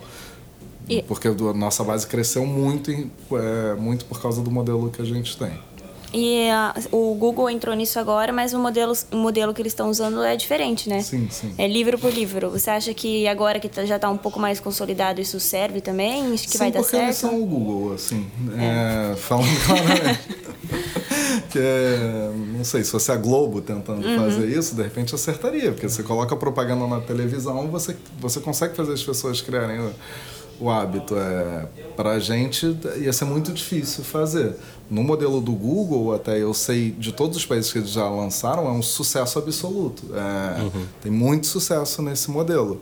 E a gente gosta de ver esse sucesso, mas eu, eu acho que eles têm. É, a empresa, o, a, a, companhia, ela é muito. O, a, o DNA deles é de mídia, né? não é uma empresa de tecnologia, eles são mídia pra caramba. Então, eles conseguem fazer isso e vai dar certo. Eu não tenho nenhuma dúvida. Quer dizer que a importância para vocês também é, eles não são concorrentes, são uma forma de crescer o mercado. Você acha, Julio? Não, lógico, é uma forma de daquele meu concorrente que eu falei que é a falta de hábito. Eles ah, é me é ajudam. É eles me ajudam a enfrentar esse concorrente. Eles são um grande aliado, são um grande aliado até nisso. Uhum. É, um modelo, e ainda bem que tem um modelo deles que dá a opção para as pessoas de ou comprar ah, um, experimentar, uhum. ou ir para o modelo de assinatura, que é o nosso, e, e ter outros livros. Mas, é, sem dúvida nenhuma, eu acredito no modelo de venda avulsa. Mas eu, quando comecei a empresa, eu, eu pensei, eu não sou o Google e eu não tenho, eu não tenho o orçamento de mídia que eles têm. Então... É realmente um trabalho de quem ama a literatura, só pode ser, mas é um trabalho muito dinâmico e impressionante. Você falou alguma coisa? Eu ia. É... Estou falando que o maior acerto é o maior acerto como uma startup, tá? Não é o maior acerto como de título. Que a gente não e que a gente mudou o mercado por causa disso, não. Mas acho que é cedo para dizer, né? De quê? Como assim? É, mudou, que vocês mudaram o mercado. Não, não, não. Não estou falando que a gente mudou o mercado. É justamente isso. Estou falando o contrário. Estou falando, olha, o nosso acerto foi esse. Agora, tem muita coisa para acontecer no mercado que a gente não sabe o que é. O mercado precisa de muito investimento, precisa crescer muito. Tem, o, o Brasil é, especificamente, tem um potencial de crescimento enorme e ótimo que o Google veio com esse modelo e, e que está tá ajudando a gente a, a, a, fazer as pessoas criarem o hábito de ouvirem livro e ouvir outros conteúdos, que tem o Google Assistant, tem a Amazon também tem o Alexa, o Alexa. né? Então, é, assim, é o mercado de áudio em si, não uhum. se limitando a livro, ele está muito em expansão, ele está muito em evidência. E, essa, o que, o que... E, ó, e, isso vai ser muito favorável para a gente. Então, isso está mudando o mercado. Então, o Google acredita no modelo de venda avulsa, não porque ele está pensando no livro, acho que ele está observando ele está né? muito maior, assim, ele está enxergando muito mais além, né? Também. É, porque também o Google lançou, ele tem ah, essa mídia que você ouve agora, você ouvinte, é também um podcast e o Google também investiu, tem investido fortemente. Ele Sim. deixou muito tempo de lado e também tem a plataforma dele, que é o Google Podcast também. Então acho que realmente é um movimento, né? Eu acho e que você falou é interessante, eu nunca tinha feito essa associação. A interface com o seu smartphone ou com outros equipamentos tem muita voz agora, né? Uhum. É a Siri, a Alexa, a Google Assistant, então realmente assim. É... Já ajuda. É, não, porque realmente é uma coisa que antes era só tela, né? Antes era tela computador, televisão, televisão, computador e smartphone, né? E se trata de um hábito mesmo, né? Que, ah. que a gente tá, que vocês estão convidando as pessoas a, a experimentar, né? Acho que ah. a ideia de assinatura, a princípio, me, me causou uma, um espanto, que eu falava, caramba, né? As pessoas não leem um livro por ano e, e vão assinar para. Quando assina, consome muito Exato, mais. Porque a média eu... são de 12 livros, assim, usuário engajado, é, 12 é, livros é por ano. É incrível isso, né? É, talvez assim... Isso, é, você pega, a gente pega o comparativo mundial de todas as plataformas, o nosso é muito parecido de consumo de livro. Então você aumenta muito o consumo, sabe? É, opa, tem alguma coisa aí, né? E eu acho que o momento é do, do que a gente vive assim é do áudio não é do audiolivro. entendeu? Mas é do áudio em si. Em Uhum. tudo a gente tem que falar. É. É, atendimento telefônico, a gente fala com o computador, a gente pede para o nosso despertador sete da manhã por áudio. Eu canso de fazer isso porque Você eu tô com a criança no colo. Então- Vai cancelar a TV a cabo, é pro áudio. Não, não, não. É falando pro Nada computador. substituir. E, e quanto à relação com as editoras, assim, é, está sendo bem recebido? E, e se eu tenho uma editora e eu quero é, começar a publicar, como é que eu faço?